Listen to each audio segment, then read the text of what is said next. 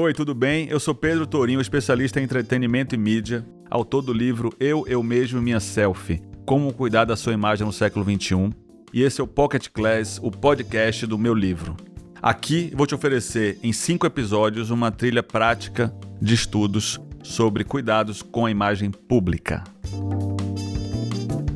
Nesse último episódio, eu quero trazer para você algumas respostas para as dúvidas mais frequentes que recebo nas minhas redes, nas minhas aulas, nas minhas consultorias. Entre elas, sempre me perguntam se é preciso estar em todas as redes ao mesmo tempo, é o que fazer quando se vira alvo de fake news, enfim, são muitas questões. Selecionei as principais para a gente falar aqui. No finalzinho, eu também dou conselhos valiosos para começar a sua jornada. Vamos em frente.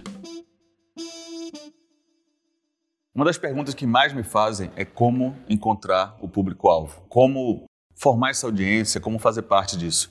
E a resposta para isso está até um pouco nessa introdução que eu fiz. Para encontrar esse público-alvo, você tem que fazer parte dele. Antigamente, quando as conversas eram mais bilaterais, que tinha um grande canal de mídia uma grande audiência, era tão desproporcional a participação que se encontrava público-alvo apenas demograficamente. Hoje, mesmo nas agências de comunicação e até em cada uma das redes sociais, pensa muito em encontrar público-alvo através de clusters de interesse. O que é isso? São as bolhas. As bolhas de pessoas que se interessam pela mesma coisa. Hoje em dia, isso não é mais tão demográfico, não tem tanto a ver com idade, com o lugar onde a pessoa mora, mas tem a ver em que redes, em que bolhas essas pessoas estão conectadas.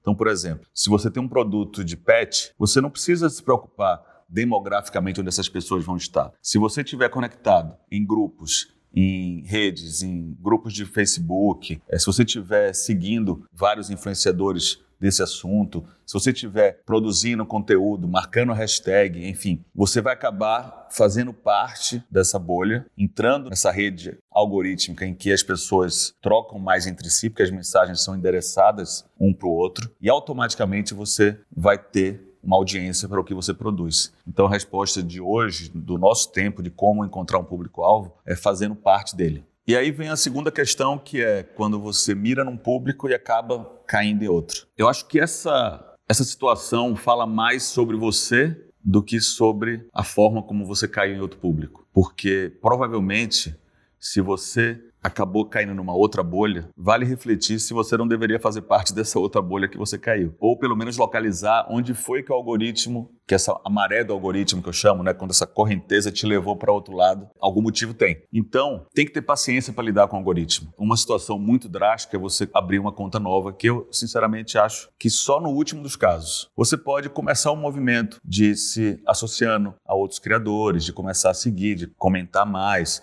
interagir mais criadores e com pessoas que se interessam mais pelo conteúdo que você quer distribuir para esse determinado público-alvo, que com o tempo, com paciência, você vai chegar lá.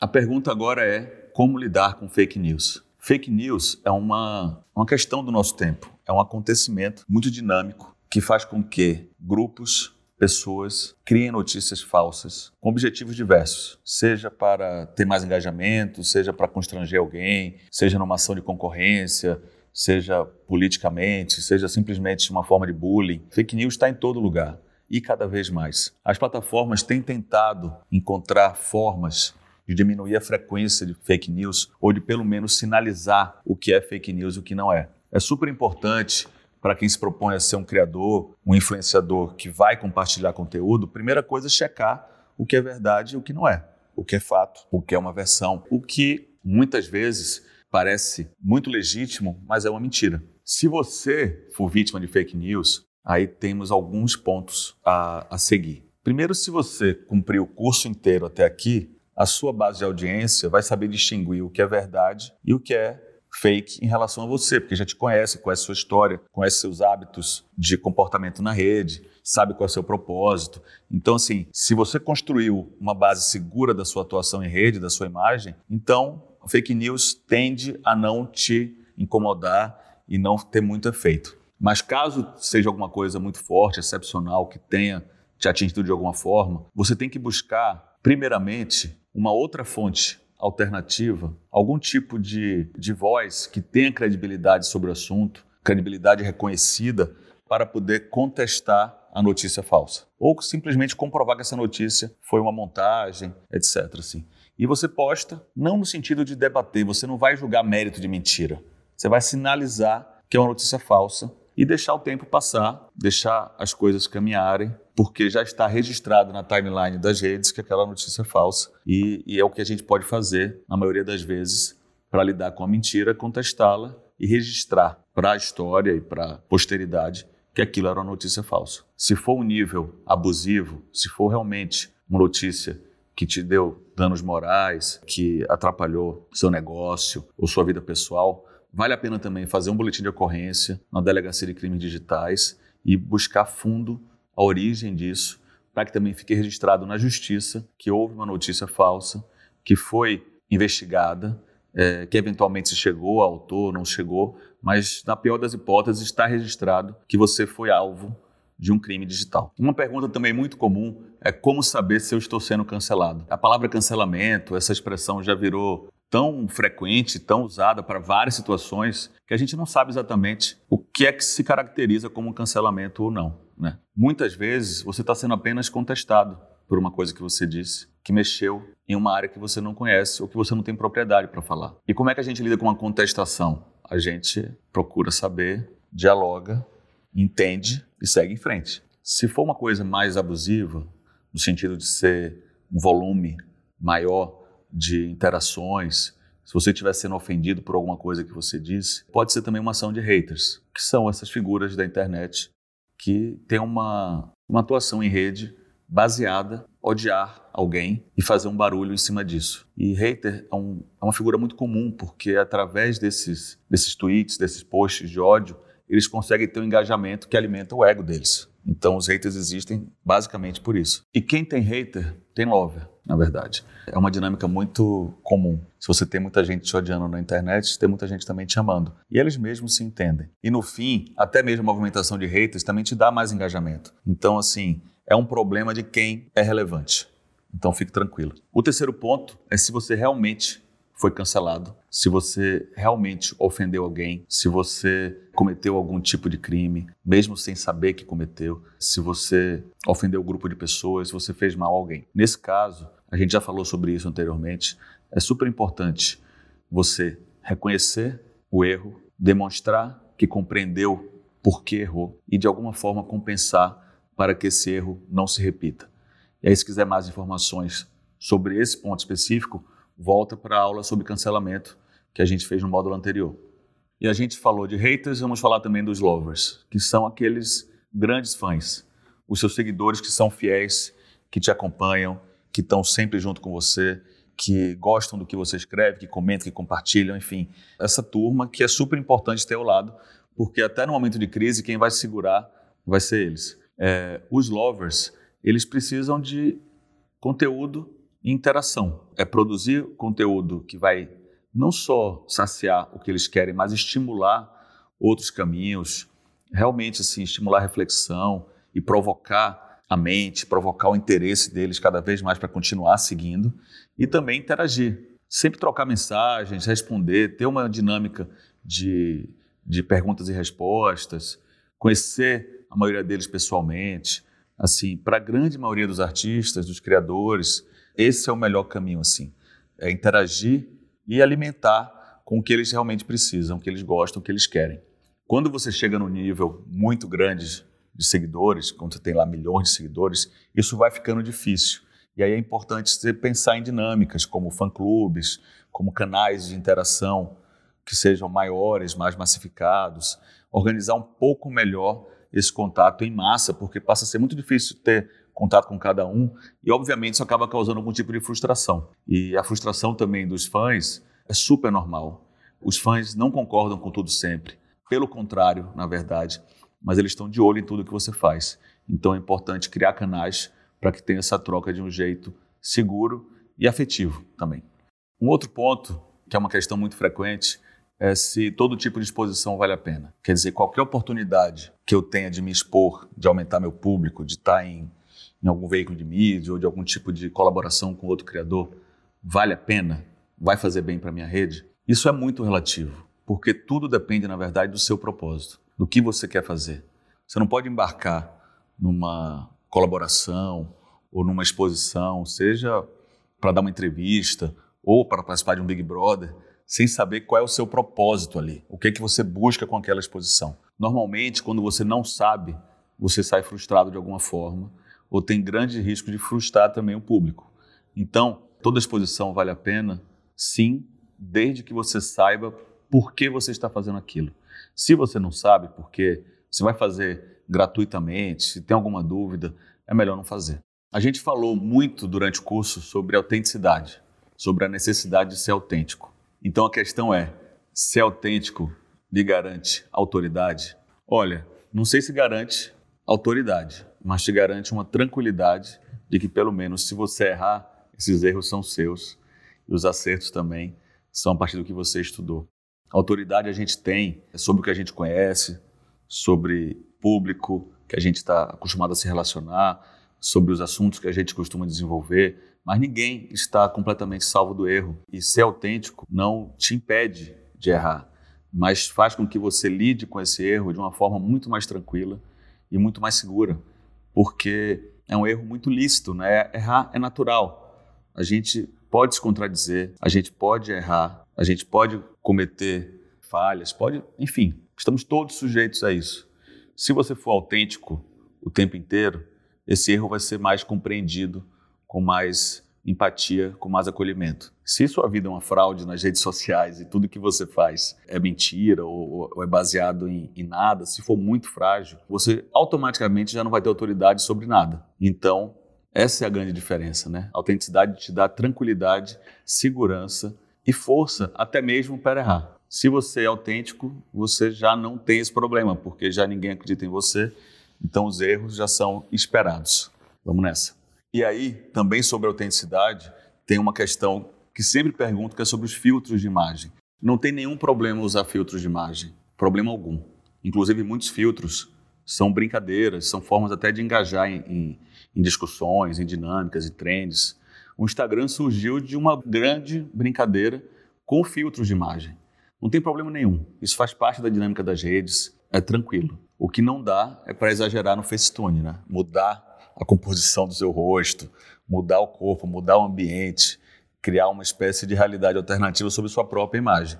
Isso vai além dos filtros. Isso, muitas vezes, uma grande auto-enganação, assim, porque a gente se alinha a um padrão de beleza que os próprios algoritmos das redes sociais também fortalecem, porque pessoas que estão nesse padrão de rosto, enfim, de tudo, acaba tendo mais engajamento. E aí muita gente altera a sua imagem para ter mais engajamento. Mas será que faz sentido isso? O que, é que adianta você ter um avatar, você ter um rosto no Instagram e ter um outro rosto na vida real? Então a gente tem que ter bom senso. Filtro não tem problema. Mudar, transformar a sua imagem na rede de uma forma que fique muito diferente de quem você é de verdade, apenas para atender o algoritmo, eu acho que é um pouco problemático. E sobre essa adaptação da realidade para as redes, sobre tentar disfarçar os defeitos que você porventura acha que você tem, a gente também vem para a questão da vulnerabilidade. A gente também falou no módulo anterior sobre como é importante que a sua vulnerabilidade torne-se uma fortaleza, que seja algo que ajude a construir a sua identidade única. A gente se apaixona pelo que é perfeito, mas amor de verdade, segurança e comprometimento é com o imperfeito, porque nós todos somos imperfeitos. Então, abraçar suas vulnerabilidades é fundamental para criar um engajamento de verdade. Recebi uma pergunta muito interessante que é sobre autenticidade. Se dá para negociar a autenticidade e se ela pode ser adaptada para cada rede social. A resposta é a seguinte: nós todos estamos sujeitos a mudanças dentro de uma linha, né? dentro de um caminho. Então, o que para mim era autêntico no mês passado pode não ser a mesma representação de minha autenticidade hoje, porque eu repensei, eu mudei, vivi outras experiências. Então, é ok você se contradizer, é importante até você evoluir e demarcar essas suas evoluções pessoais, amadurecimentos, etc.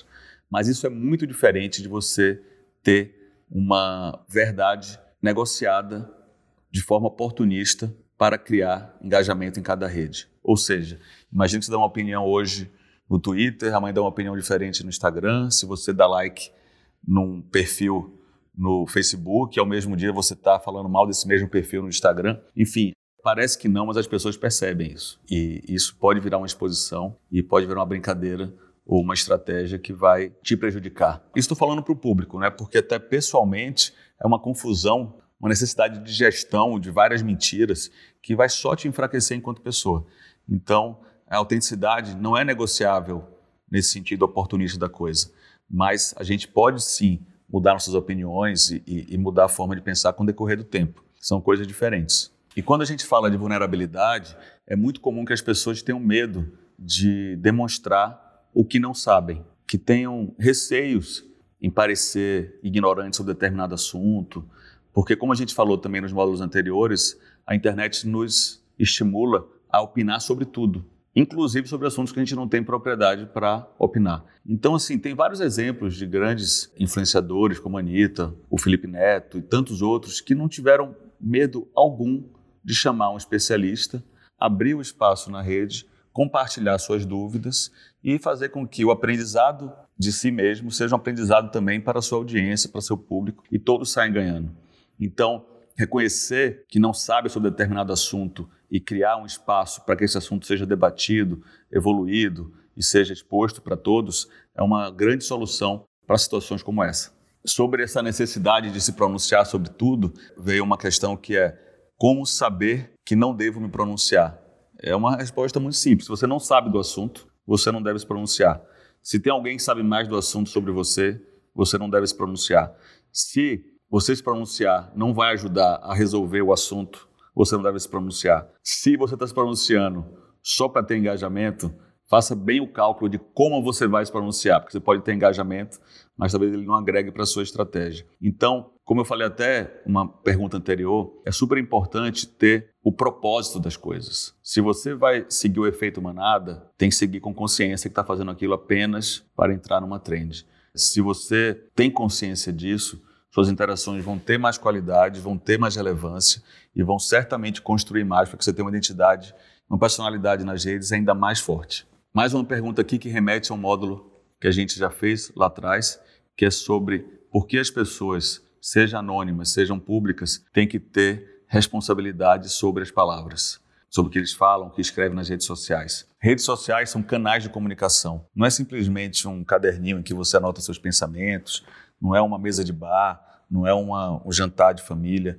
O que você escreve ali, ele se soma ao que milhares de outras pessoas escrevem, são agrupados em assuntos, viram trends, viram hashtags que podem ser buscadas, que podem ser recompartilhadas, pode realmente atingir um público muito maior do que aquele que você imagina. Então isso demanda sim uma responsabilidade. Se você pode ofender alguém, se você pode falar uma mentira que pode mudar um pouco o rumo de, de alguns fatos, se você pode, de alguma forma, impactar o outro, em qualquer contexto, você tem que ter responsabilidade. A responsabilidade começa com a consciência de que essa é a dinâmica das coisas. E depois com o entendimento do que de fato agrega, do que não agrega para ser falado. Então, assim, é para ficar muito atento. A gente não pode esquecer que rede social não é privada mais, é um canal de comunicação. Mesmo para as redes privadas, como o grupo de WhatsApp, como o grupo de Facebook. Hoje em dia quem tem print tem tudo, né? Então assim, é para pensar muito antes de escrever. Uma outra pergunta: é preciso estar em todas as redes sociais? É preciso de fato ocupar todos os espaços? E aí a resposta é sim. Existe algum jogador que joga em todas as posições? Existe algum profissional que saiba tudo sobre o que acontece numa empresa ou numa, numa grande indústria? Até que existe, mas é muito raro. Assim, as redes sociais, como a gente falou anteriormente, cada uma tem sua tem seu contexto, tem sua dinâmica, de tipo de conteúdo que é para ser produzido, de tipo de audiência, que tipo de interesse essa audiência tem. Então, só faz sentido você estar numa rede social se a sua atuação nessa rede social for agregar na construção da sua percepção de imagem, for ajudar a contar alguma coisa da sua história, se tiver realmente um efeito prático. Às vezes a gente não sabe, quando surge uma rede social, a gente já entra para poder testar. E tudo ok testar, assim. Vocês podem notar muitas vezes que tem gente que tem muitos seguidores numa rede social e não tem na outra. Geralmente quem começou numa rede social tem dificuldade para abrir um outro canal que tem a mesma proporção ou relevância na outra. Isso é super natural porque as redes são diferentes e os talentos de cada um, enquanto criador, enquanto comunicador, enquanto forma de se expressar, também são diferentes. Então, assim, não é para ter essa ansiedade de estar em todo lugar ao mesmo tempo. É para entender que nem sempre tudo faz sentido para você, nem sempre você vai ser tão eficiente ou vai, vai ter o mesmo resultado em contextos, em lógicas, em dinâmicas diferentes de redes sociais. Então você não precisa estar em todas, você tem que estar onde você está confortável, onde está te levando para frente, onde está somando na sua vida. Não precisa forçar a barra em outros lugares só para atender uma pseudo dinâmica de mercado. Hoje a gente vê muitas marcas, muitos influenciadores realmente escolhendo uma rede social para ser a rede social chave e as outras redes sendo às vezes apenas caminhos para trazer para essa rede social onde você tem uma performance melhor, onde você marca mais gol, enfim, onde as coisas acontecem com mais força. Então essa estratégia de direcionamento das redes para onde você joga melhor é super interessante. Mas respondendo a pergunta, não, você não tem que estar em todas. Bom, chegamos ao fim do nosso primeiro curso. Primeiro porque certamente teremos outros cursos pela frente para a gente fazer junto. Nessas aulas a gente falou sobre a origem da selfie, sobre um hábito muito comum que a gente traz para a mídia também, que é a fofoca, que é falar do outro, como a vida do outro tornou-se o foco da mídia, de tudo mais. Entendemos também como a tecnologia só potencializou algo que está presente em todos nós há muitos anos e séculos, que é o narcisismo. A gente viu como a mídia tradicional deixou de ser a única detentora das narrativas poderosas e das informações.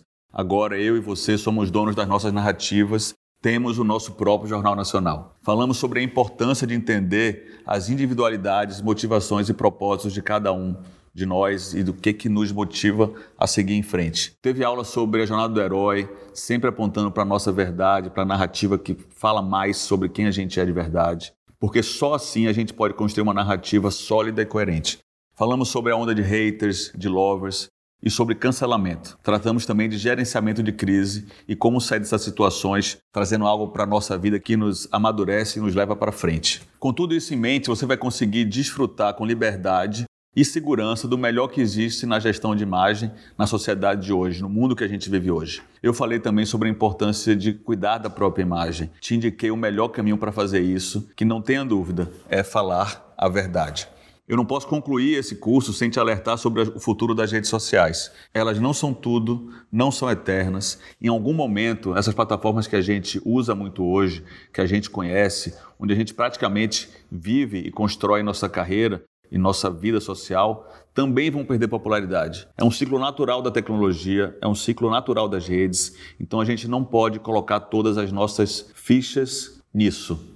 A verdade na vida como um todo, e não só no mundo digital, ou não só no Twitter, no Instagram, é o que nos leva para frente com tranquilidade, segurança e no caminho que é a base de tudo que a gente faz aqui, que deveria ser o motivo da nossa vida, que é ser feliz com a sensação de que se está indo para frente, evoluindo. Espero que depois de ter feito esse curso e ter recebido tantas informações e tanto da experiência que eu acumulei nesses últimos anos, você possa ser capaz de cuidar da sua própria imagem independente da plataforma escolhida.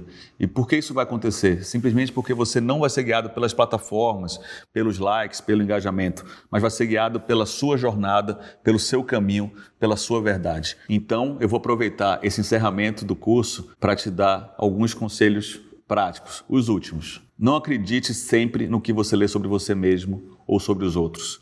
Tem muito viés aí de construção e nem tudo isso é verdade.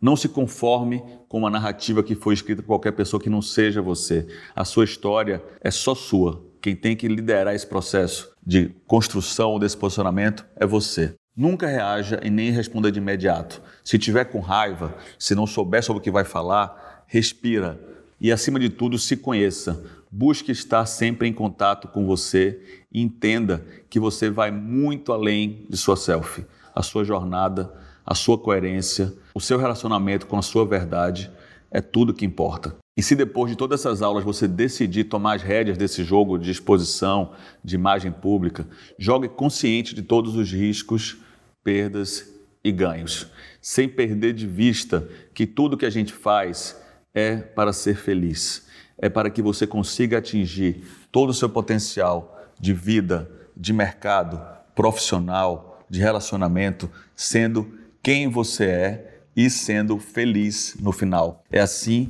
que a gente entende que está ganhando o jogo. Então ficamos por aqui, mas saiba que essa conversa não precisa parar. Compartilhe com seus amigos esse Pocket Class, volte nele quando sentir necessidade e, se quiser, divida comigo o que achou, sentiu, refletiu ou questões que ficaram ainda pendentes nas minhas redes. Eu estou no arroba Pedro Torinho no Instagram e no Twitter. E você também pode encontrar meu livro, Eu, Eu Mesmo Minha Selfie, nas principais livrarias do país. Até mais. Esse podcast é baseado no livro Eu, Eu Mesmo Minha Selfie, Como Cuidar da Sua Imagem no Século XXI, escrito por mim mesmo, publicado pela Companhia das Letras Portfólio Penguin. O conteúdo foi gravado pelo time da Play 9 e os episódios finais foram editados por Jéssica Correia. A trilha original é de meu amigo Ubuntu.